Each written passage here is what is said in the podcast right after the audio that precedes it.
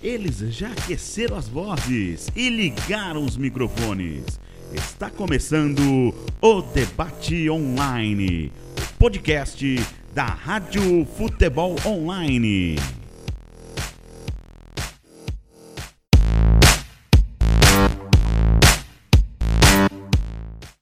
Olá, senhoras e senhores, está começando mais um episódio do podcast mais querido do Brasil, o Debate Online, o podcast da Rádio Futebol Online, que tem oferecimento de Ruby Travel Viagens, TI Personal, de Primeira Bar e Escola THE 360.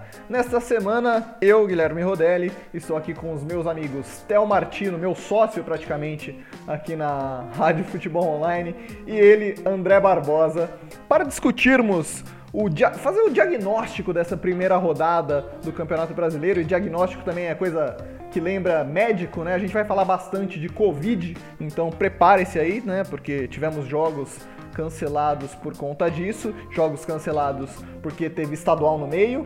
Então, muita coisa para se diagnosticar dessa primeira rodada deste novo Campeonato Brasileiro que a gente ainda nem sabe como vai ser e que vai terminar só em 2021. E não só da primeira rodada. A gente também, como está gravando na terça, vai fazer um prognóstico, né? Prever a segunda rodada do Campeonato Brasileiro que voltou quando na verdade não deveria nem ter voltado. Não é, Théo Martino?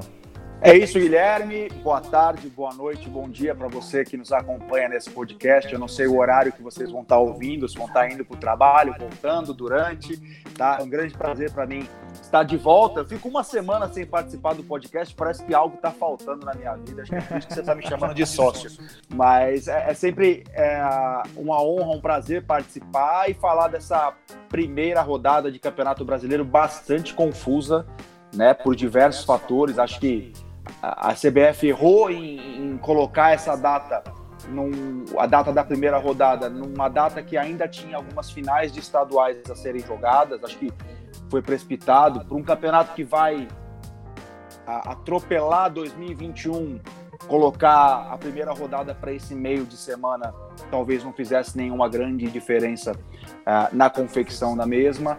Uh, a gente poderia ter tido jogos das finais dos estaduais no final de semana, não não precisaria ter três adiamentos por conflito de datas. Uh, e tem uma outra questão ainda que é um pilar muito importante dessa discussão, que é a questão do protocolo, do Covid, dos casos que aconteceram na, naquela oportunidade ali com o Goiás. Acho que totalmente desnecessário você fazer as equipes ali praticamente aquecerem, entrarem em campo para poder uh, adiar uma partida que com 10, 12 infectados era algo que seria sensato demais que há muito tempo, há muitas horas antes, já tivesse sido algo é, definido, decidido, ruim.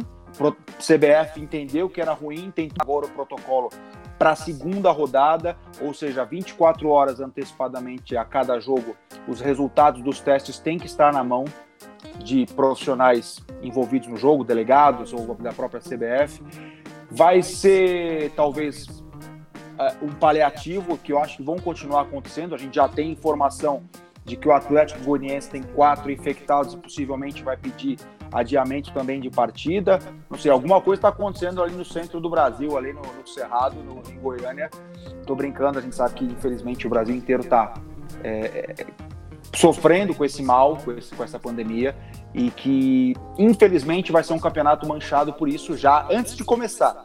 Vai ser um campeonato marcado por isso, vai ser um campeonato que eu não duvido que daqui a algumas é, semanas ou meses é, chegue-se à conclusão que não pode ter rebaixamento nesse campeonato, ou seja, as equipes fragilizadas, nem todas com estrutura suficiente para é, investir em testagem, investir no isolamento adequado de todos os profissionais.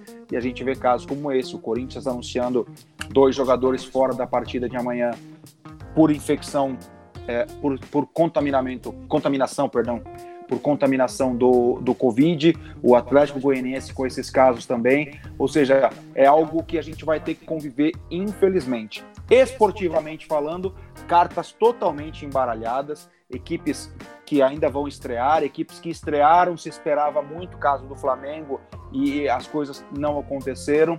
mas ainda tem muita coisa para rolar. Eu acho muito cedo para um campeonato tão específico como esse para a gente ditar algum tipo aqui de prognóstico em termos de quem vai lutar por isso, quem vai lutar por aquilo.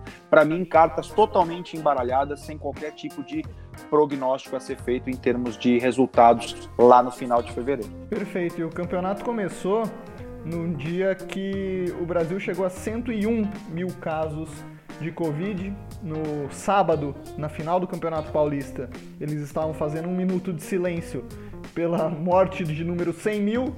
E no domingo, o campeonato recomeça com 1.001 mortos no país e mais de 3 milhões infectados pelo Covid. André Barbosa, um panorama geral dessa primeira rodada, a gente vê que a ausência do público nos estádios também fez a diferença e agora parece que parece não, né? A realidade é que todo estádio é neutro e o mandante praticamente perdeu a vantagem que tinha, que era jogar com o apoio da sua torcida. Olá, Guilherme, olá, Theo, olá, amigo e amiga que nos acompanha nesse podcast maravilhoso. Muito feliz de participar novamente.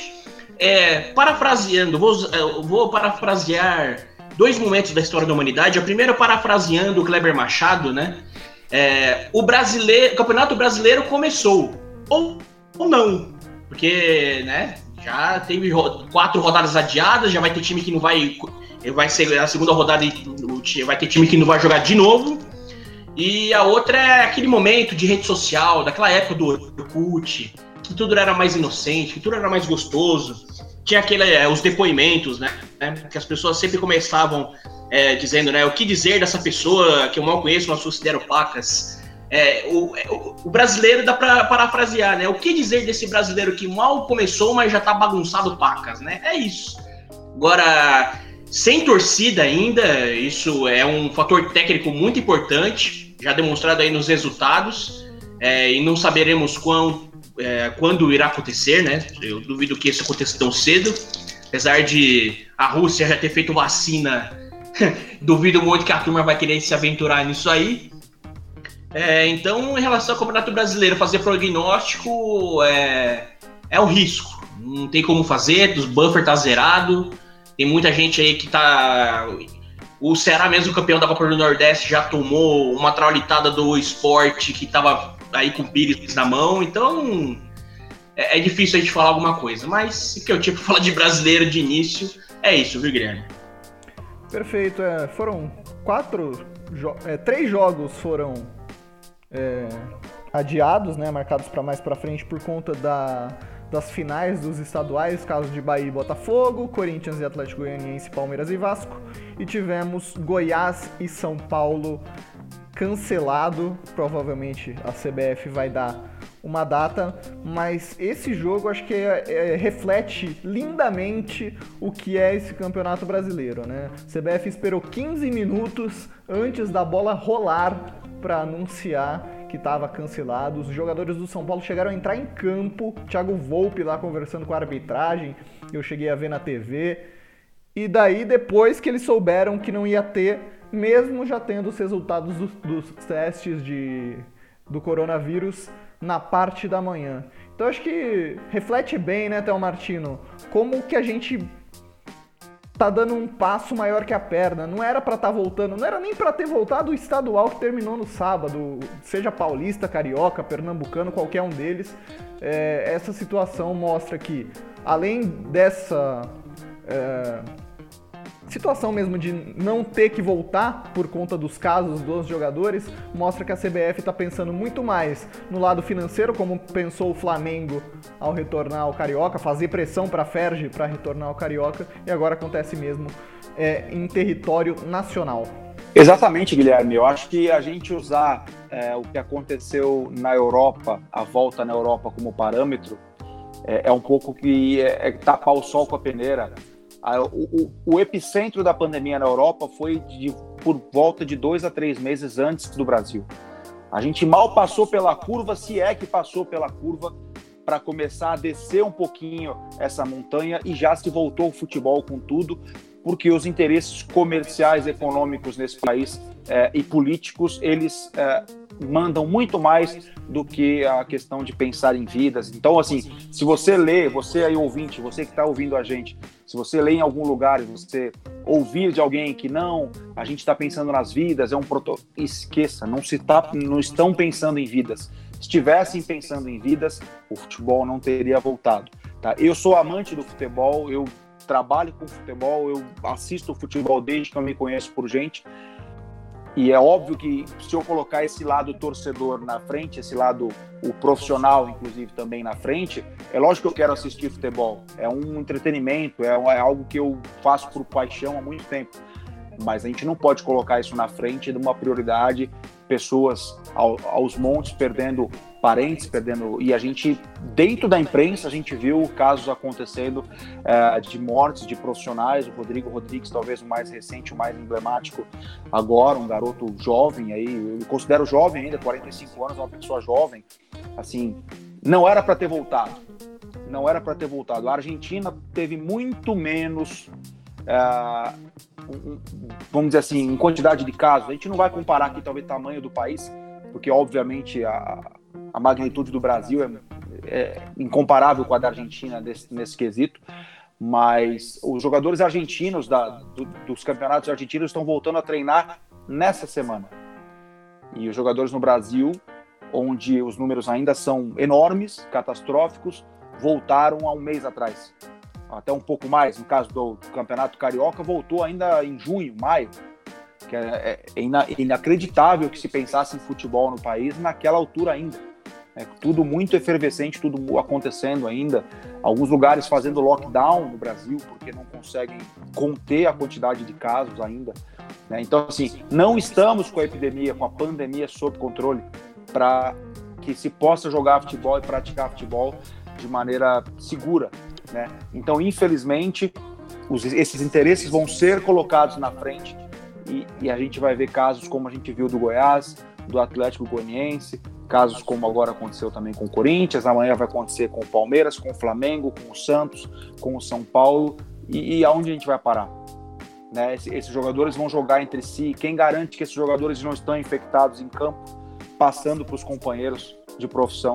Então, assim, é uma situação muito, muito, muito complicada que, é, por motivos a gente sabe quais, mesmo que a gente não concorde, uh, o futebol voltou, é, é uma realidade e vai ser assim. Se vocês, quem acha que ah não, o brasileiro vai ser anulado, vão cancelar, não vão, vai, vão continuar jogando por esses mesmos interesses que a gente está falando. Exatamente, por mais que tenha protocolo, né, muitas vezes a gente acaba tendo como o caso do Goiás, 10 jogadores infectados, aí tem que adiar a rodada e depois vai ficar encavalando o calendário, como encavalou logo nessa primeira rodada com o final de campeonato estadual, e aí vai virar uma bagunça maior ainda. E para não ficar repetindo esse assunto de Covid, de doença, falar um pouquinho de bola, André, e depois o Theo também responde.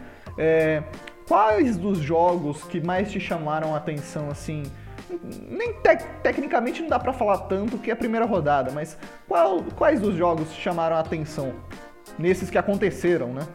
Que é tanto adiado também. É, o Red Bull Bragantino fez o que eu esperava, é, fez um bom jogo, perdeu alguns gols ali. É, o Santos acho que achou um gol, né? Apesar de teve um pênalti no início do jogo, que eu até achei que não foi. Mas ainda conseguiu sair na frente com uma Marinho ali numa falha do goleiro, aliás, que fase dos goleiros do Red Bull Bragantino, né? Júlio César falhou nas quartas de final do Paulista e o Bragantino teve a chance de sair com três pontos da Vila Belmiro logo na estreia e não conseguiu por causa da falha do goleiro. Eu acho que esses dois, é, esses dois jogos foram interessantes. Porque Curitiba Internacional, meu chapa, eu tentei assistir, assim, foi de queimar os olhos. Foi triste. O gol mesmo do Internacional começou no chutão do zagueiro. O Guerreiro lá ganhou de lasquinha a casquinha ali de cabeça no alto. Aí conseguiu tabelar e finalizar para fazer esse 1x0. Foi um jogo bem ruim. O, Sport Ceará, cinco gols, foi mais emoção né, do que outra coisa, porque tecnicamente também foi fraco. É, mas uma das coisas que eu acho que é importante a gente frisar nessa, nesse retorno é não querer ficar cobrando também dos times como se eles já estivessem jogando desde janeiro, né? É, tem, tem time aí que tá jogando pela sexta, sétima vez, depois de quatro, cinco meses parado, né? Então é importante a gente frisar isso. É, o Brasil, em relação ao elenco, é inferior a, aos grandes campeonatos europeus. É, até muitos elencos aí enxutos, né? Um calendário gigantesco que vai ter que ser cumprido aí no quarto domingo. Sei lá se isso vai dar certo até o carnaval. É, essa pressa de voltar foi muito questionado ser pior ainda. Então, vamos ver, né, que o Palmeiras conta daqui para frente. É, mas eu acho que foram esses dois jogos que me chamou um pouco mais de, de atenção, viu, Guilherme? Perfeito. Além desses dois jogos, Théo Martino, eu acho que você vai falar de um que a gente vai discorrer bastante sobre ele, que foi Flamengo e Atlético, Atlético Mineiro, confronto de dois técnicos estrangeiros. É, mas além de, desse jogo que era o mais esperado da primeira rodada, alguma coisa a mais te chamou a atenção nessa primeira rodada, além, lógico, dos cancelamentos? Olha, eu, eu, diria que o que eu, do, daquilo que eu assisti, Guilherme, até acho que o, esse gaguejamento aqui até mostra um pouco também que eu fiquei procurando aqui no meu pensamento alguma coisa a mais e não achei. Acho que Flamengo e Atlético mostrou um pouco da qualidade das duas equipes, a qualidade que o São Paulo imprime nas suas equipes, extrai de cada jogador é, sempre o máximo dele ou até mais, né? Faz o jogador sempre melhorar, jogar mais do que pode para poder traduzir isso em resultado e, e, iniciou o Campeonato Brasileiro com um resultado expressivo, assim como ele terminou o campeonato passado vencendo por 4 a 0 ainda técnico do Santos é, no final de 2019. Né? O Santos foi vice-campeão com um elenco limitado, então um trabalho muito bom do São Paulo, que por questões administrativas e é, algumas coisas aí que a gente já tem falado do Santos há muito tempo, é, ele acabou não ficando. Não foi para o Palmeiras também por desacertos financeiros e tudo mais, acabou ficando no Atlético, ele não tinha intenção de ir embora do Brasil, e, e ele, com esse poder no Atlético, consegue montar um elenco, não é de um elenco tão estrelado, mas tem jogadores bem interessantes no Atlético Mineiro, e vai dar muito trabalho esse ano, eu tenho quase certeza que o Atlético vai é, até vamos dizer assim, indo contra aquilo que eu mesmo falei agora há pouco, acho que o Atlético é uma equipe que a gente pode esperar na parte de cima da tabela desse campeonato. E outra coisa que me chamou um pouco mais a atenção foi taticamente o futebol que o Bragantino, que o Red Bull Bragantino é, apresentou na Vila Belmiro contra o Santos. Teve um pênalti contra no lance ali meio fortuito, numa falha do zagueiro Fabrício Bruno, é, mas trabalhou sempre com muita profundidade, com toque de bola, com bola no chão, com o Arthur de um lado, o Matheus Jesus também outro maestro, uh, envolvendo a defesa do Santos quase que sempre, boa parte do jogo, uh, e foi muito merecido que encontrou aquele gol de empate no final com o Claudinho. Uh, não seria talvez justo, eu sei que futebol não tem justiça, mas talvez para o que produziu em campo diante da situação do Santos, ainda que melhorou um pouquinho em relação ao futebol praticado pelo Jesualdo, mas ainda é pouco por ser Santos.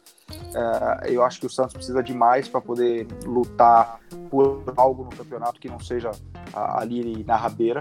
Acho que o Santos tem condição de, com o tempo, para o Cuca conseguir até colocar é, essa equipe num patamar um pouquinho melhor. Mas eu acho que todas as equipes, viu, Guilherme, elas vão sofrer por isso que vocês mesmos comentaram, o calendário, né? calendário que agora foi exprimido, né? Você tem quarto e domingo praticamente todas as semanas, vai se contar nos dedos de uma das mãos qual é a semana que aquele treinador vai ter a equipe inteira para poder trabalhar. E isso vai refletir muito nos resultados no trabalho dele. Por quê?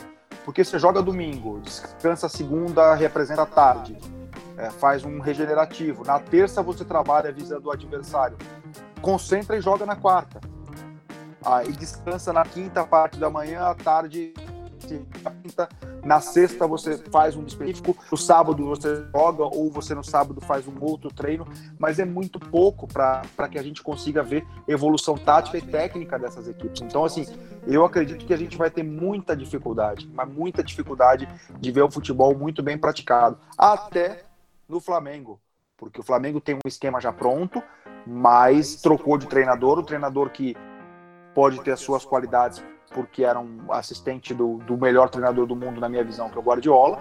Então ele tem essa essência, mas ele quer colocar as ideias dele, ele não quer simplesmente copiar aquilo que o Jesus estava fazendo, né? E que é um trabalho vencedor. Então essa demora talvez pode significar aí alguma perda de pontos no Flamengo, algum ruído. A gente viu que a primeira derrota para o Galo em casa, coisa que não é comum é, acontecer, não foi comum na temporada passada, já mostrou ali um pouco de ruído em termos de ah, mas o Domenech pô, fez professor Pardal, colocou um monte de jogador é, no ataque, tirou já os vamos meias, falar disso.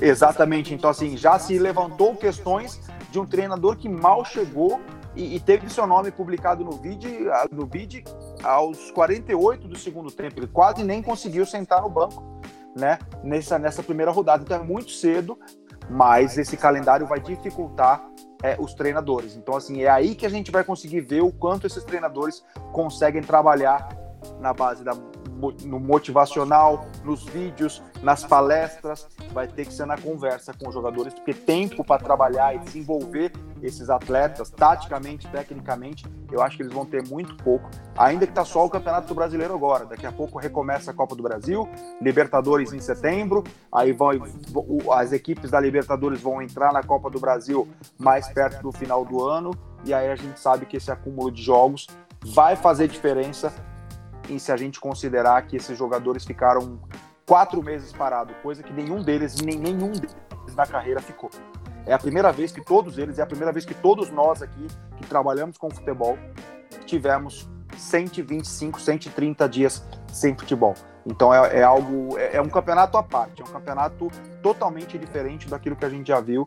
Então é, vai ter essa particularidade até o fim, vai ter esse asterisco até o fim. E por conta de todos esses pontos que você falou, Theo, acho que o nível de cobrança é, de torcida, da própria imprensa, tem que ser um degrau abaixo por conta de tudo isso.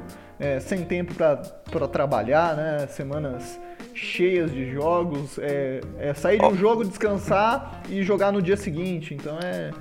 Mas eu acho que cobrar isso da torcida vai ser difícil. O torcedor é, ele é irracional. É. Ele é passional, ele quer vencer, ele quer ver a equipe evoluir. Você pode até explicar para ele, mas ele não vai querer entender. Vai sair por um lado, é, entrar por um lado e sair pelo outro, eu tenho quase certeza. É complicado. Eu vejo o pessoal da torcida do Santos quando o Gesualdo tava para sair ou não. E aí o pessoal falando, não, tem que sair mesmo, como se todo o problema do time fosse o português e. Bom, é, o resto é história, né? Ficou pra história já porque ele já foi embora. Mas como a gente estava falando de Flamengo e Atlético Mineiro, o Theo falou que já houve ruído da imprensa em cima do Domenech Torrent, e acho que ele já pode sair, né? Veio aqui pro Brasil, primeiro jogo, perdeu pro Sampaoli, acho que já não presta, pode voltar lá para para onde ele quiser, ou pode até mesmo voltar a ser auxiliar do Guardiola, né, André Barbosa? Porque aqui no, no futebol brasileiro acho que ele não vai mudar nada. Domenech Torrente, bem-vindo ao Brasil. Aqui BR funciona assim. Ganhou, beleza, não ganhou, você tem que ir embora. Bem-vindo à imprensa brasileira, amigo. Aqui a imprensa não tá nem aí. Assim, vamos ser também justos, né? É, a gente tá, vocês estão falando, né? Pô, a, a, gente como imprensa não pode querer ficar cornetando porque os caras ficaram 120 dias parados e tudo mais. Não é justo você cobrar um nível técnico ainda como se tivesse tudo normal. Mas na Itália, quando voltou, né, o campeonato lá na Itália, o primeiro jogo, se eu não me engano, foi Napoli e Juventus, que foi a final da Copa da Itália. Eu não sei se eu estou falando bobagem. É, até foi para os pênaltis. E a Juventus perdeu. No dia seguinte, foi uma corneta do tamanho do Brasil aqui, uh, do, desse jogo. É que o Cristiano Ronaldo não jogou bem, e que não sei o quê. Eu falei, ué, mas não estava em pandemia até esses dias, os caras já estão cornetando lá? Então, é, no esporte, amigo, um negócio que importa é, é a vitória, infelizmente, é assim. É claro, né? A vitória é importante, mas existe todo o contexto para você colocar ali para não ser a corneta pela corneta, de não ser aquele apelo de clique que a turma fica buscando. Então, tem muito chão ainda pro, pro nosso amigo Domenech, o Domi, né, para os íntimos, que evidentemente eu não sou é, conseguir desenvolver o trabalho no Flamengo, mas você já viu mudanças, você já vê ali é, mais ou menos o que o cara quer. O Everton Ribeiro, que é o cara que ficava ali pela direita, ele já jogou mais centralizado. É, o Gabigol também já teve um pouco já de mudança ali na sua função. Então são novidades. O cara não teve pré-temporada, todo mundo tá vindo parado. O Flamengo mesmo jogou o Campeonato Carioca lá 20 dias atrás, só retornou agora, sem ritmo de jogo. Então é, é, é difícil você saber o que, que vai acontecer daqui para frente. E outra, né? É um treinador que mal tem experiência como técnico de fato. Ele tem toda ali uma carreira consolidada como auxiliar e de um treinador apenas, tá certo? É o Guardiola. Mas é um cara que tá meio que viciado ali numa batida só. E aqui é outro país, é outro time, outra cultura, outro modo de pensar futebol. E até você chegar e dominar ali todo é, a, a, sua rotina é, é, complicado. O cara, não, o cara não decorou ainda o caminho para ir pro Ninho do treinar. Sabe? O cara ainda usa o Waze. Ele abre lá o Waze e você tá, como é que eu faço para chegar no, no CT para trabalhar? Né? Como é que eu faço para ir para casa? É, se tá muito trânsito, que alternativa eu uso aqui de, de estrada para voltar para casa? O cara não sabe ainda. Se o cara não sabe a coisa mais básica do cotidiano, imagina do trabalho complexo que é de um treinador de futebol. Então, vamos com calma. O Flamengo tem um elenco muito bom, vai reagir. É, só que a imprensa é isso aqui, meu amigo. O torcedor tá no direito dele, o torcedor. Eu ia falar que paga ingresso, né? Mas não tá podendo. O torcedor tá na dele, tem que criticar, tem que cornetar, tem que apoiar, faz parte do processo. Não, não sendo ofensivo ou agredindo ninguém, para mim tá tudo certo. Mas a gente, como profissional de imprensa, tem que analisar melhor, contextualizar as situações. Porque senão a gente vai ser mais do mesmo, vai ser papo de botecão e até onde eu sei, aqui não tem cerveja nenhuma, nenhuma do meu lado. Infelizmente não. Infelizmente não. Precisamos arrumar uma, inclusive. E Guilherme? pra ficar mais legal. Diga até, ó. E com a mesma velocidade que ele já tem o apelido carinhoso de Domi, ele pode virar um meme por causa do aplicativo de download de vídeos que quem, quem viveu e teve o Torrent como aplicativo no dia a dia vai saber do que a gente está falando, já, já houve brincadeiras em relação a isso. Então, assim, a, a velocidade que a torcida abraça e pega birra, o que a própria imprensa também abraça e começa já a levantar suspeitas se o, se o treinador deve ir embora ou não. Então, é, é, é esse é o futebol brasileiro. É assim que funciona, sendo. Vocês acreditam, por exemplo, se o Jorge Jesus não tivesse passado do Emelec, onde ele estreou praticamente na Libertadores perdendo por 2 a 0 fora, se o Flamengo não consegue reverter aquela classificação às oitavas de final, será que ele teria tido condição de mostrar o trabalho? Talvez ele tivesse sido encurtada a, a estadia dele é, no Rio de Janeiro. Então é, é, o resultado é que comanda no Brasil desde 1900. E ele já tinha sido eliminado da Copa do Brasil do Atlético Paranaense. Exatamente. Exatamente, André. E o Domenech, ele mexeu, e até assunto pro nosso programa Análise Tática, ele mexeu bastante no time do, no jeito do time do Flamengo jogar. É, lógico, continuava com a bola, e eu já cheguei até a explicar isso num vídeo para a Rádio Futebol Online no Facebook e no Instagram, que são estilos diferentes. Domenech Torrent e o Jorge Jesus. Os dois são ofensivos, gostam de ficar com a bola. Só que o jeito de atacar é bem distinto, o posicionamento dos jogadores também é bem diferente. Tanto que com o, o Torrente, o Gabriel foi quase que um ponta, bem próximo à linha lateral. Bruno Henrique também bem aberto. O Arrascaeta atuou como um falso 9. O Everton Ribeiro, o André até falou, um pouco mais centralizado, né? Sempre caindo para o lado que a jogada estava acontecendo. Uma coisa não mudou que é a saída em três com o Arão entre os zagueiros. E muita, muito mais coisa que vai vir por aí que ele bebeu da fonte do Guardiola, que bebeu do Bielsa, que bebeu do Cruyff e assim por diante. É, mas é até assunto para mais de uma hora de programa lá no Análise Tática. Mas você acha, Theo Martino, que essas críticas. Eu, eu sei a sua resposta, mas eu vou perguntar do mesmo jeito. Essas críticas você acha que são justas para esse primeiro jogo de trabalho do Domenech? E, juntando a isso, é, você acha que o Sampaoli pode ser esse grande arquirrival para ele aqui no Brasil, assim como o Klopp foi para o Guardiola na Alemanha? Olha, respondendo a primeira pergunta, que concordo que não deve ser dessa forma, né? Assim como a gente já falou, ele acabou de chegar. É, é natural que haja um tempo para maturar o Flamengo, os jogadores entenderem a forma dele jogar. O Flamengo deu liga muito rápido ano passado com o Jorge Jesus, de uma forma até inesperada, não é normal uh, daquela forma.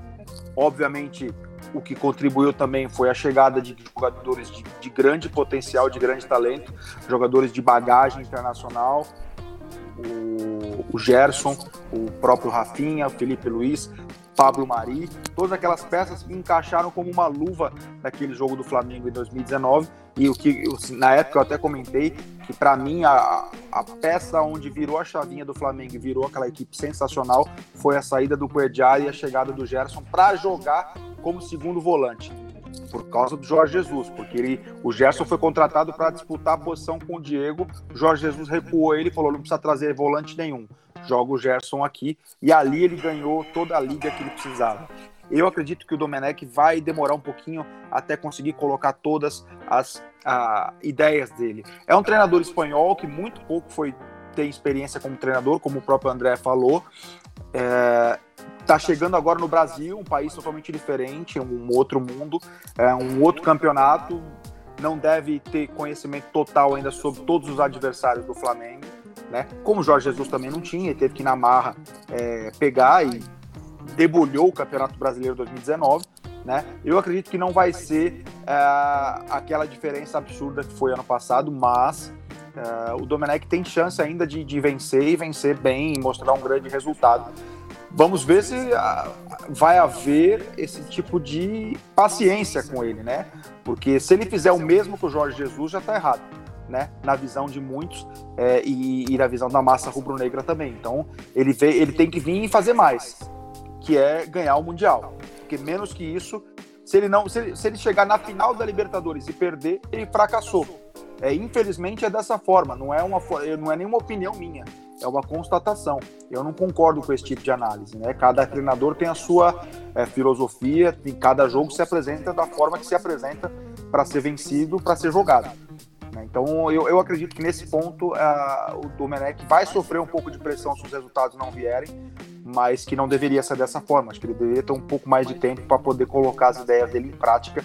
Não se traz um, um treinador espanhol e, e, queira que em duas rodadas ele seja é, já já esteja na praia tomando água de coco e comendo uh, tomando uh, água de coco e comendo biscoito Globo ali como se fosse um, um carioca da gema. Não, não, vai ser dessa forma, vai demorar um pouco. Né? É um outro perfil de treinador. Agora, a segunda questão sobre uh, o Sampaoli, concordo. O Sampaoli já é a segunda temporada no Brasil, já sabe como as coisas vão funcionar, quais são os adversários do Galo. É, tem conseguido respaldo para fazer aquele Atlético jogar daquela forma, conquistar, trazer os jogadores que ele entende sejam necessários. O Atlético tem investido, né? A, a vamos dizer assim, da onde está vindo o dinheiro a gente não sabe, é uma outra discussão ali no Atlético, um clube também que não está financeiramente no, nos melhores níveis, mas que o São Paulo vai fazer um grande trabalho, tenho, tenho, não tenho dúvida nenhuma.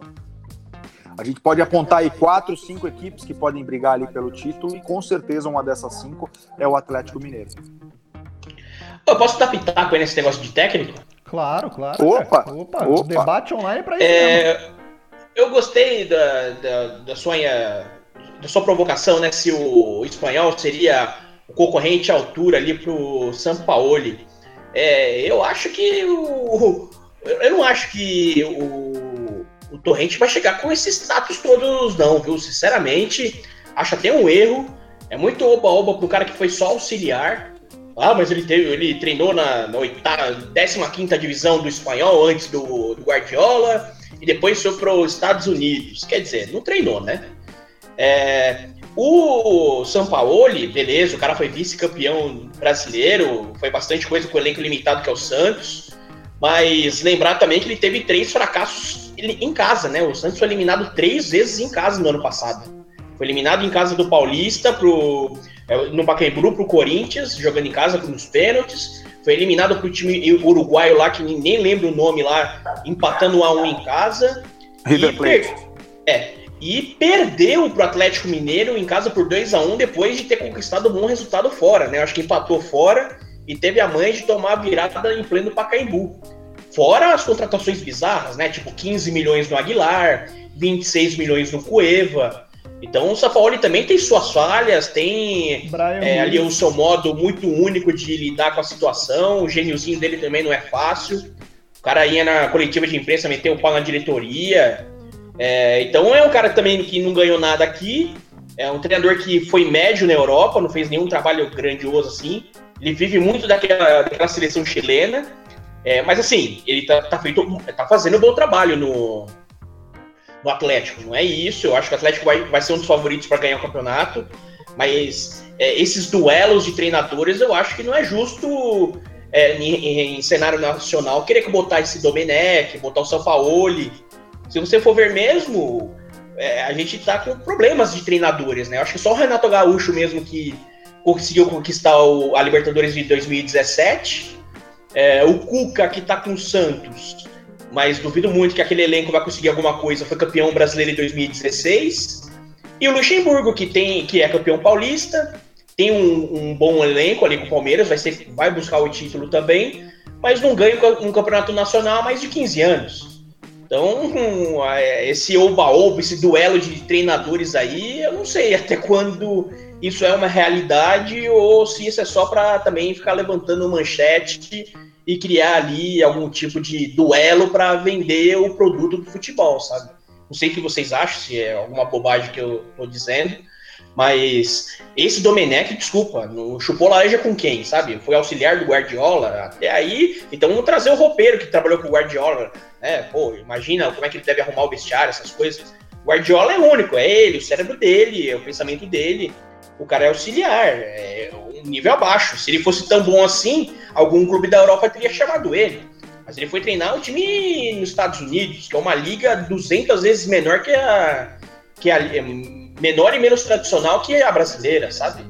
Então acho que tá muito oba-oba. Não, eu, particularmente, não gostei muito dessa escolha do, do Flamengo. É, é, uma aposta muito arriscada. É, claro que eu não estou me baseando nisso na derrota do. Por causa do domingo do Maracanã, mas é, eu não sei, viu? O Sampaoli, beleza, ele está construindo agora, mas também não pode ser é, essa, esse amor todo, nossa, falou, ele é maravilhoso, é genial também, não é assim. E os treinadores das antigas que foram campeões também, né? Estão ali oscilando, tem, às vezes não tem um grupo tão bom, ou o Luxemburgo que está tentando resgatar aí a sua carreira. É, em relação a treinadores, está difícil aqui. Bom, é, é, é, o que eu acho, sinceramente. André, posso, posso só entre nós aqui, por favor. Eu, concordo com você. Ninguém está ouvindo mesmo, só entre nós aqui, eu concordo com você.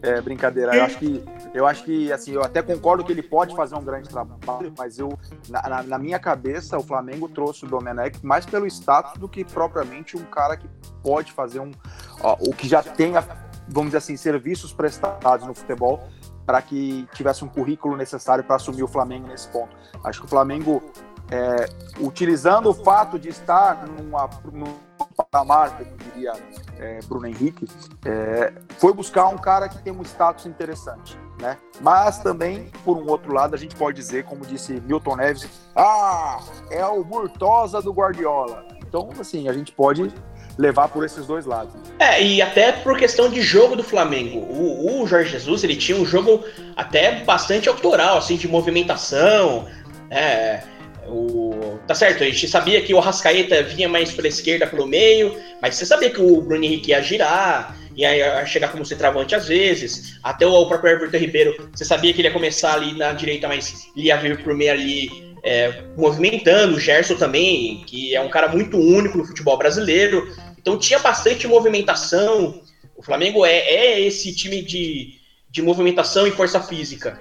O, o, esse Domenech, se ele for seguir uh, mais ali a linha do Guardiola, ele é um cara mais posicionista. Então já muda completamente a característica de jogo. Não é só, ah, é, um é mais ofensivo, o outro é defensivo. Existem trocentas formas de você atacar, existem trocentas formas de você defender. E já tem um choque aí já de cultura muito grande entre a movimentação de Jorge Jesus e o posicionamento do Domenech. Então, é, eu acho que a adaptação vai é, quem vai ter que provar mais em relação à adaptação não é nem o Domenech, é, é o, próprio, o próprio elenco do, do Flamengo. Ele vai ter que demonstrar se os jogadores são de fato esses caras que sabem jogar de várias formas. Ou na hora que tiver com a bola no pé ali parado, vai ter dificuldade ou não. É, existe esse choque aí que para mim é bastante considerável de um cara de movimentação para um cara de posição é, e é, os jogadores do Flamengo vão ter que demonstrar essa pluralidade de ideias que até agora o Flamengo não demonstrou muito. O Braga era mais o cara mais posicional, né? E até falava que não botava o Arão de primeiro volante porque não era time de índio, né? O Flamengo era mais posicional na época do Abel e foi um grande fiasco. A torcida cobrou, o, a, é, a Fla Press botava lá a, a, turma do vinho do Abel, né, para cornetar lá a turma. Então, como é que vai ser essa nova readaptação do Flamengo deste elenco?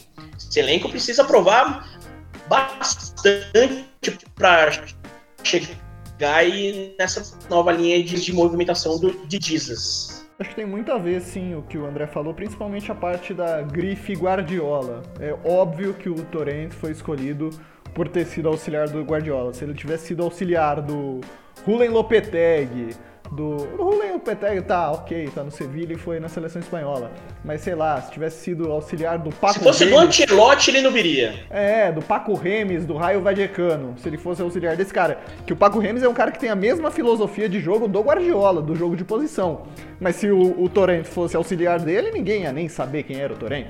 Então acho que essa grife entra bastante, coloca um peso em cima dele que é maior do que ele teve na carreira inteira então ele vai precisar não só os jogadores se adaptarem ao estilo dele, mas ele se adaptar ao estilo do Flamengo também. E foi uma coisa que ele falou na apresentação. Ele não tá ali para destruir nada do que foi construído, mas sim melhorar. Duas filosofias diferentes e é claro que ele vai conseguir, vai querer colocar a dele em campo. É, eu acho que é muita pressão ainda para colocar em cima dele. É, ele vai ter pouco tempo de trabalho. É, semana cheia, a gente estava falando sobre isso. Então, é, são muitos fatores envolvidos ali que podem mudar. E uma coisa que o André falou, Sampaoli realmente foi médio na Europa, mediaço. Uh, o pessoal lembra do sucesso que ele teve com a seleção chilena na, na Copa América em 2015. Na seleção argentina mesmo, não foi bem, foi péssimo na Copa do Mundo. É, o Jorge Jesus também, a gente falava em outro programa, em que inclusive o, putz, o, Acho que o Paulo César Caju, que eu fiz uma reflexão no final, falou: o Jorge Jesus era um treinador médio na, na Europa. Realmente, é. Mas mesmo, mesmo esses treinadores médios da Europa, quando vêm aqui para o Brasil, conseguem fazer trabalhos que sobressaem aos olhos e mostram quanto a gente ainda está engatinhando na questão tática do futebol, que é muito importante. Não adianta o Luxemburgo chegar em entrevista para o André Henning e falar: não, a tática não é importante, é o jogador que faz a diferença, tal, tal, tal. E depois de, dos jogos que ele vence ou empata, ele mesmo dá explicações táticas para as coisas que ele fez dentro de campo. Então é, é preciso rever muita coisa aqui no Brasil para a gente achar que só porque a gente tem é, cinco estrelas no brasão da CBF, a gente entende mais de futebol do que os outros e a realidade do que está acontecendo no momento não é bem essa. E falando em Luxemburgo, você queria falar alguma coisa, André? Você abriu o microfone, acho que você quer, quer dar um pitaquinho. Não, é, de, desculpa, aqui não, já, já passou. Você já tá, você estava falando sobre é, os treinadores, o, o, Jesus ter sido médio, o São Paulo médio. É, o Torrente nem médio na Europa ele conseguiu ser, né? É, não foi. Ele é irrelevante na Europa. Né? Ele foi auxiliar. Ele pode ter sido bom auxiliar, mas como treinador, nem isso. Então, você vê o tamanho da aposta do Flamengo. É, arriscado pro, pro tamanho que o Flamengo tomou aqui no Brasil depois do que o Jorge Jesus fez no ano passado, então essa aposta realmente no Torrente. É lógico, vários auxiliares que viraram técnicos tiveram sucesso, isso aí a gente, a gente vê, mas não é nenhuma certeza como seria uma contratação com mais nome, com mais peso. E aí, para ter certeza que daria certo, é só nome pesado como Gadiardo, e aí a gente já pula para Pochettino, caras mais top que a gente teria a certeza exata de que teriam sucesso aqui no Brasil, porque fora daqui também fazem um grande sucesso, coisa que o Torrente não teve. E agora voltando então, rebobina a fita aí pro Luxemburgo, Théo Martino, o Palmeiras foi campeão do Campeonato Paulista. O próprio Luxemburgo deu essa alfinetada no Jorge Jesus que eu falei das cinco estrelas no peito, né? Que ah, o Jorge Jesus veio aqui, a gente tem que parar tudo que a gente está fazendo, tal, tal, tal. Mas ele mesmo dá explicações táticas do que ele faz com os jogadores na partida. Mas mesmo assim, Palmeiras foi campeão, é, foi punido no final com aquele pênalti e, consequentemente, a disputa por pênaltis lá acabou sendo campeão muito por conta das defesas do Everton. Mas a gente vê mais uma vez um time recheado de bons jogadores que a gente olha no papel e fala: esse time é para ganhar de 2, 3 a 0 do Corinthians, tranquilo mas não é bem assim que as coisas acontecem dentro das quatro linhas. É mais uma vez a gente olhando e falando: nossa, esse Palmeiras poderia jogar muito mais do que vem jogando. É verdade, Petite futebol, tô brincando, falando verdade em relação ao Vanderlei.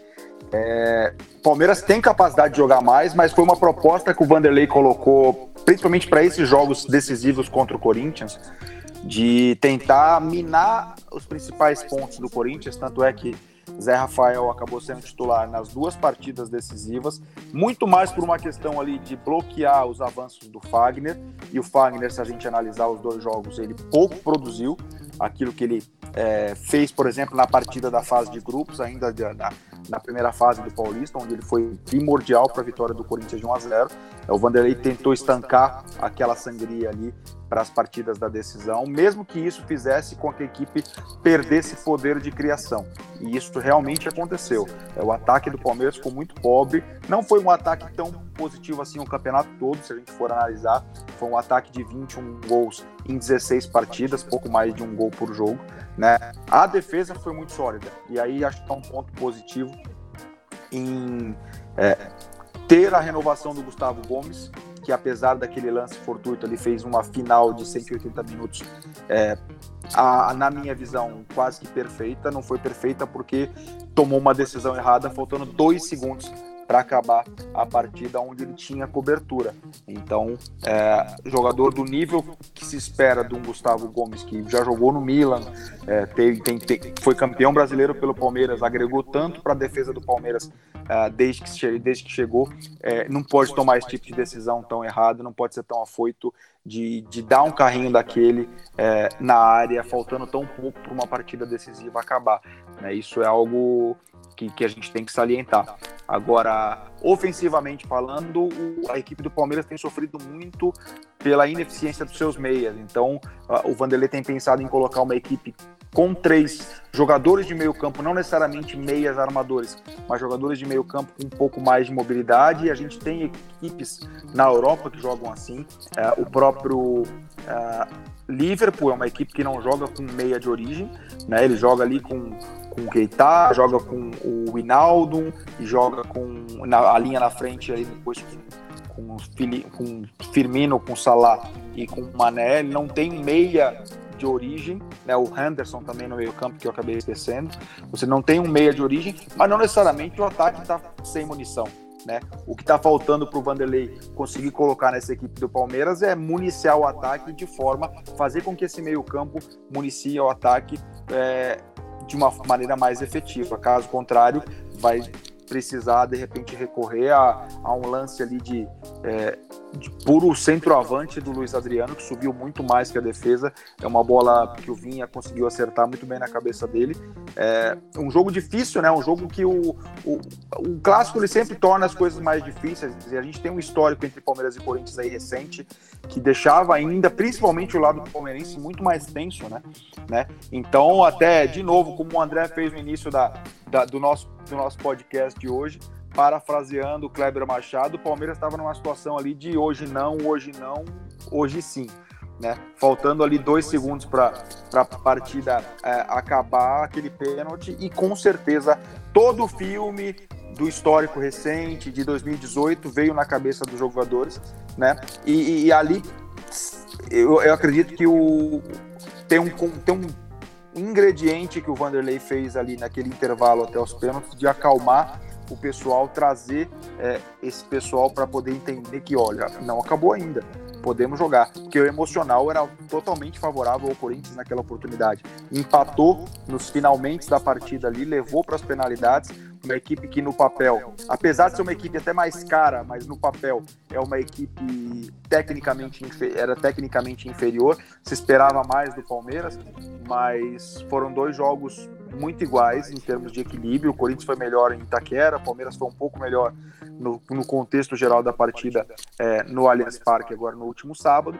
E nas penalidades, eu acho que o erro crucial do Corinthians foi na primeira penalidade, você não colocar um jogador tarimbado para bater e jogar a pressão para outro lado. Se joga a pressão para outro lado, faz o primeiro gol, joga a pressão para outro lado, dificilmente o Palmeiras teria emocional para se recuperar. Né? O Michel Macedo bateu muito mal, o Everton é, é pegador de pênaltis, ele pega estatisticamente 40% dos pênaltis, então e, e, aconteceu dessa forma, de cinco que bateram é, nessa final, ele pegou dois, ele pegou o primeiro do Michel Macedo e pegou o terceiro do Vitor Cantilho, é, e o Palmeiras conseguiu se, safar, se sagrar campeão, é, tendo como talvez ali de maneira épica, entre aspas, tendo um jogador da base, um jogador muito talentoso, que tá, é a melhor coisa que aconteceu nesse Palmeiras uh, em 2020, é a presença de Gabriel Menino e muito mais ainda de Patrick de Paula, um volante canhoto com uma habilidade tremenda de articulação de jogo, de chegada, de bater de longa, longa distância. É um jogador muito promissor para a gente ficar de olho aí. Acho que é o principal acontecimento do Palmeiras em 2020 foi uh, Patrick de Paula. Mais do que o trabalho do Luxemburgo, que é ganhador, é, tem nove títulos paulistas no currículo, cinco pelo Palmeiras. É, mais do que isso, mais do que o projeto do Vanderlei, mais do que é, esse trabalho em si, é, você vê os garotos com qualidade tendo chance de jogar no Palmeiras, coisa que historicamente o Palmeiras não é um clube que recorre a esses garotos de maneira recorrente.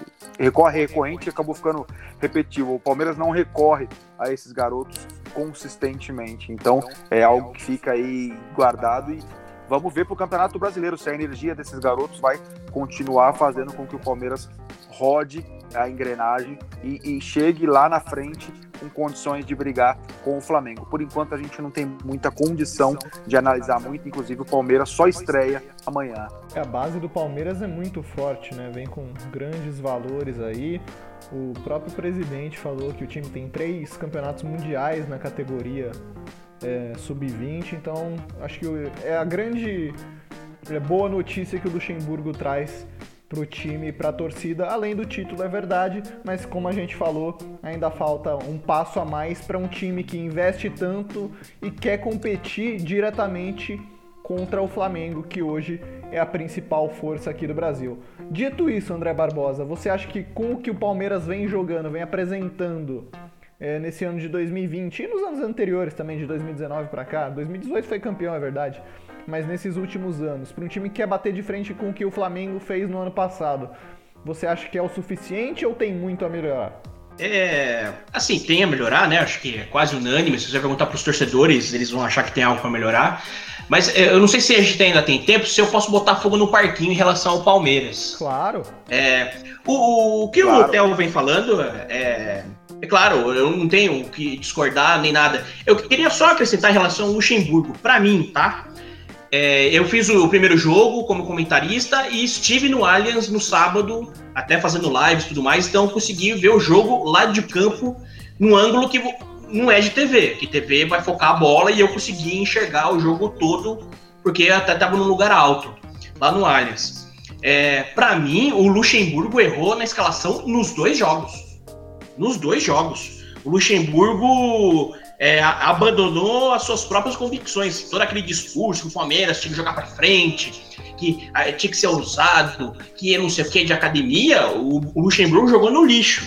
O que, que o Luxemburgo enxergou, na minha concepção, é lógico? O retrospecto de jogos entre Corinthians e Palmeiras era sempre o mesmo. O Corinthians botava os 11 com a bunda na defesa, aí aparecia uma bola parada lá até os 15 minutos. Vinha lá o, os deuses do futebol e e botava a bola dentro do gol do Palmeiras. O Corinthians fazia 1 a 0 e aí, meu amigo, o Palmeiras acabava, não tinha poder de reação nenhum. Foi assim nesses últimos anos. Então o que, que o Luxemburgo fez? Ele pensou: não posso tomar gol nos primeiros 15 minutos. Então eu vou abdicar de tudo que eu acredito, de tudo que pode fazer essa equipe funcionar e vou travar um jogo do qual o Corinthians sequer tem. Porque o ataque do Corinthians não é o forte do Corinthians, o forte do Corinthians é a defesa. Então o Luxemburgo foi apostar no, em algo que ele já é bom, a defesa do Palmeiras já é boa, e, tem, e travou de travar ainda mais o time do Corinthians. Quer dizer, a defesa dele é boa, o ataque do Corinthians não é lá essas coisas. ele simplesmente abdicou de jogar. Por isso que os primeiros tempos, tanto do da Arena Corinthians quanto do Allianz, o Corinthians teve mais chances de fazer o gol do que o Palmeiras. É, lá na Arena teve aquele lance do, do Ramiro, que aliás foi nas costas do Gustavo Gomes. É, o, o Theo falou de é, dois lances, né? É, quer dizer, o Léo, o Theo falou só do lance do pênalti, né? Que foi a única coisa que o Gustavo Gomes errou. Ele errou também na cobertura é, ali do Ramiro, foi nas costas dele e, e teve o pênalti. O, o, Corinthians teve duas chances muito claras de fazer gol no primeiro tempo da, da Arena, que o Everton fez aquela defesa também muito boa do Matheus Vital.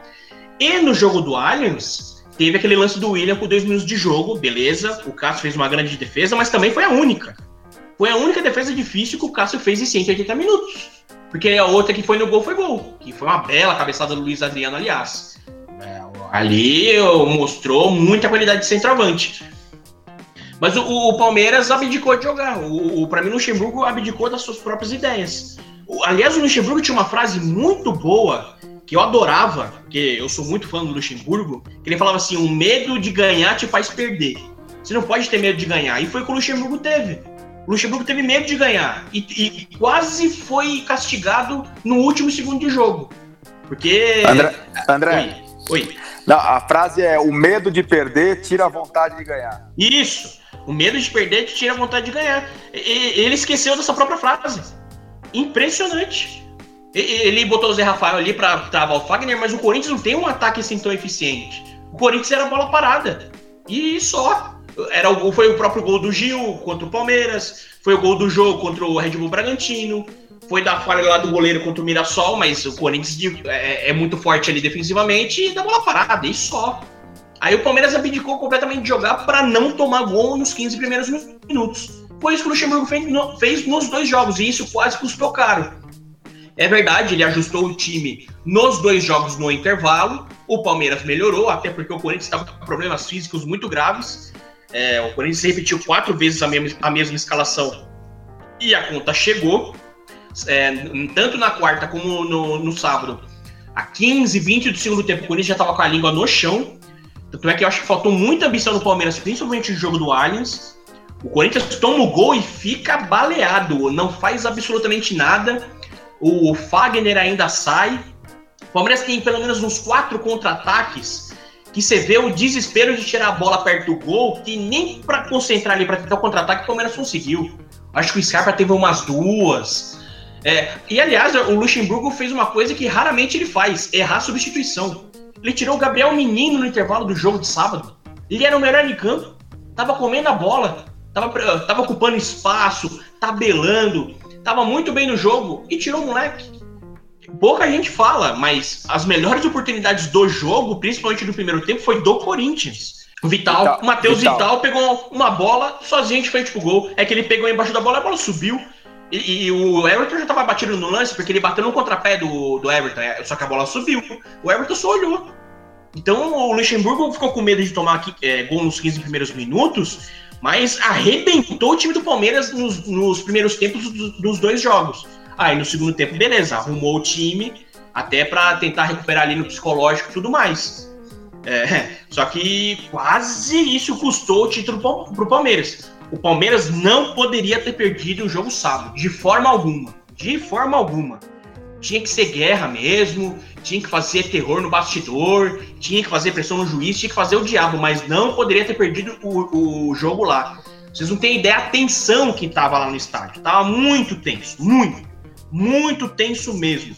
É, aliás, é, até para matar algum. É legal estar tá trabalhando no esporte que isso mata algumas coisas das quais eu acreditava. Né? O Palmeiras tem aquela. Uma das gritos de torcida, né? Tem é, a imprensa de gambá.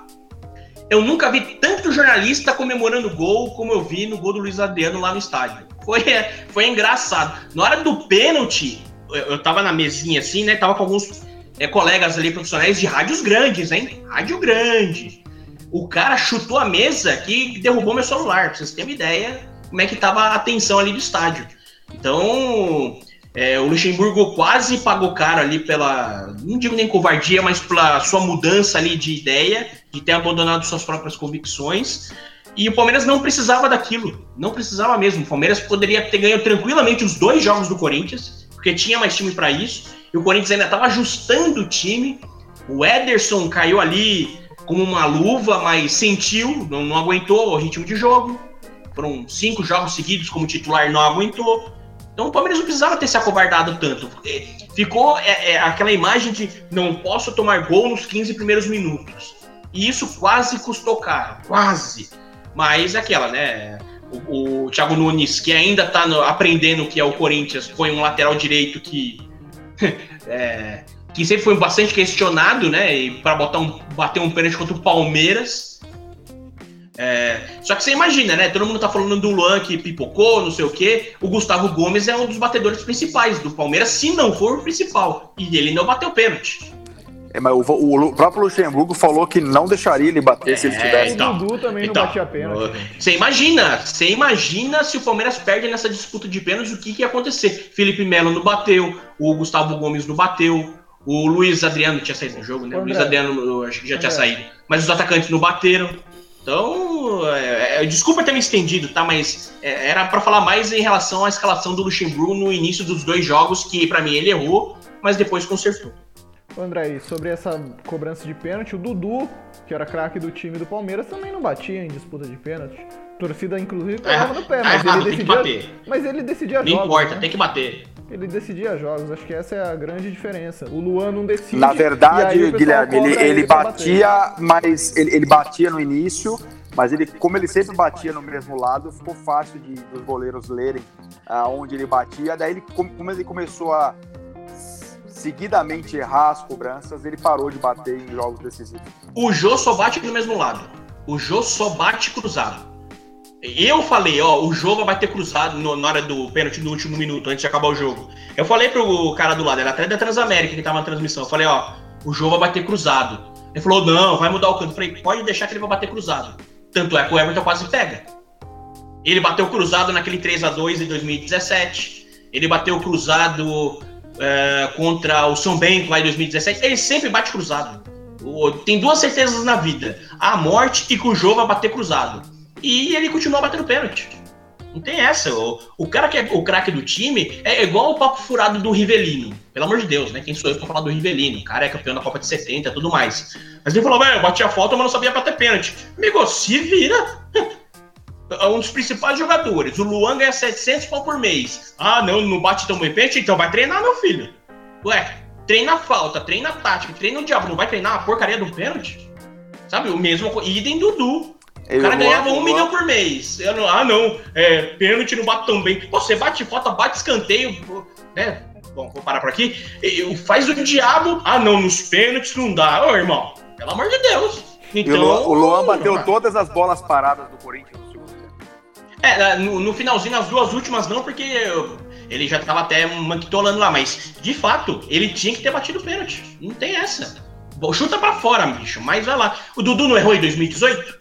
Ninguém chamou o Dudu de pipoqueiro. Só a ala xiita lá do Palmeiras lá que reclamou dele. Mas ele foi lá e bateu. Ah, errou. Dane-se, foi lá e bateu. É essa luta que tem que ser do cara que é o maior nome do time. Pega a bola debaixo do braço e vai lá, ué. Que negócio é esse? Sabe? Então, eu tenho dificuldade com esse negócio. Ah, não, tem que ver que ele não bate bem. Ah, vai dormir, meu. Vai lá e bate pênalti. Chama você a responsabilidade. Tenha ali, né, que não pode falar expressão porque tem criança ouvindo. Mas, sabe, tem, faça jus ao nome, vai lá e bate, faça jus ao clube que você está defendendo. Desculpa, me exaltei.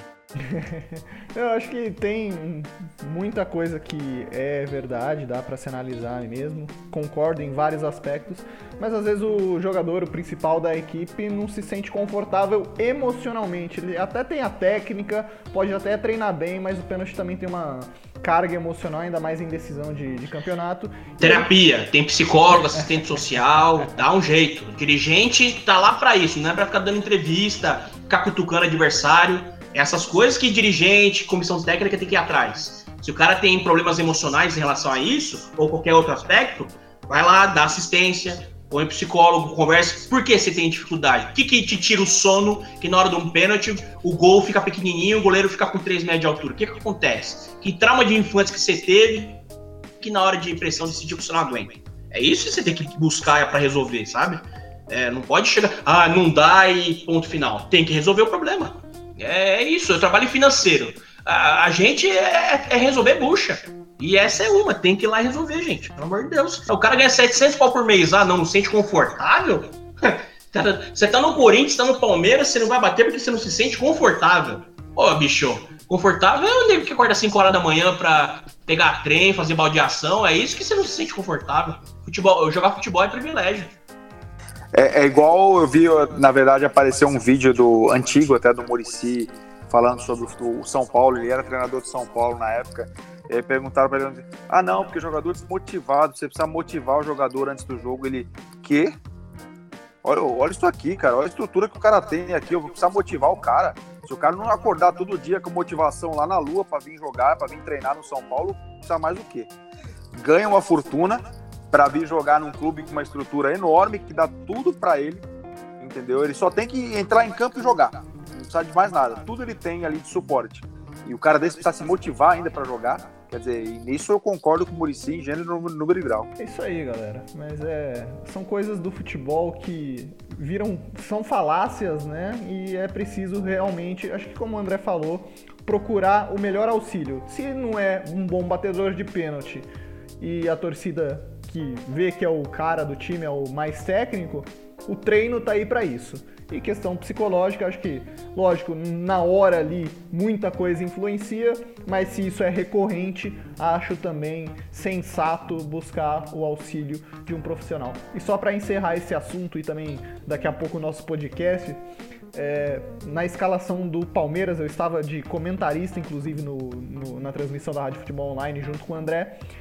E acho que essa escalação do Vanderlei com o Zé Rafael pela esquerda foi muito para bloquear o Fagner, como o Theo falou, porque o Fagner é o jogador mais criativo do Corinthians. Por mais que a gente veja ele envolvido em polêmicas de cartão amarelo ou vermelho, o Fagner ainda assim é o jogador mais criativo do Corinthians, é o cara que dá a saída de bola, é o cara que aparece lá na frente para tabelar com o Ramiro, é o cara que cruza, é o cara que mais deu assistências no Campeonato Paulista. Então essa estratégia de colocar o Zé Rafael ali para bloquear o Fagner é, foi um aspecto tático que o Luxemburgo tanto despreza, mas que ele mesmo utilizou para bloquear a criatividade do Corinthians e foi é, e conseguiu nos dois jogos, né? No primeiro nem tanto, o Fagner subiu bastante, mas no segundo o, o Corinthians inexistiu muito por conta disso. E também concordo com o André na parte do Gabriel Menino, inclusive falei na, na transmissão que eu não tiraria o Gabriel Menino, porque para mim tinha sido o melhor do primeiro tempo. Certo, senhores? Theo Martino, destaque rapidíssimo final para a gente encerrar. Olha, Gui, é, até como diria o poeta, né? Isso aí pertence ao futebol. Você mesmo falou que são coisas do futebol que acontecem numa, numa decisão como essa. A gente tem uma segunda rodada de Campeonato Brasileiro aí para acontecer a partir de amanhã. Alguns jogos até bastante interessantes. A gente tem um Fluminense Palmeiras, a gente tem um Galo do São Paulo contra o Corinthians estreando na competição. E aí, aos pouquinhos, o campeonato vai engrenar com todos esses ingredientes negativos de Covid e tudo mais, mas a, olhando agora pelo lado da bola, a gente torce para que o futebol é, engrene e que a gente consiga ver uma evolução, mínima que seja, mas uma evolução técnica nos jogos, porque eu concordo aí com o André, a primeira rodada foi difícil aí de, de, de assistir, os olhos é, fechavam, aquele sono, a gente, a gente torce para ter um pouco mais de é, um futebol um pouco melhor, bem jogado pelas equipes no decorrer do campeonato.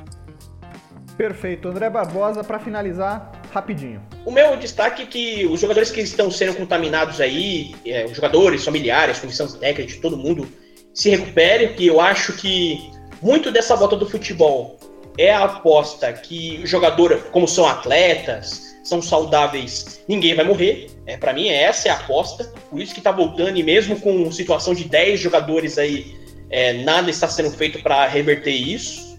É, então eu acho que é isso. Ela falou: ah, jogador de futebol não vai morrer com a de Covid, então vamos, vamos para frente. Eu acho que isso que vai acontecer. E tomara que de fato não aconteça. Só que assim, né? Estamos no tomara. E é até meio bizarro isso.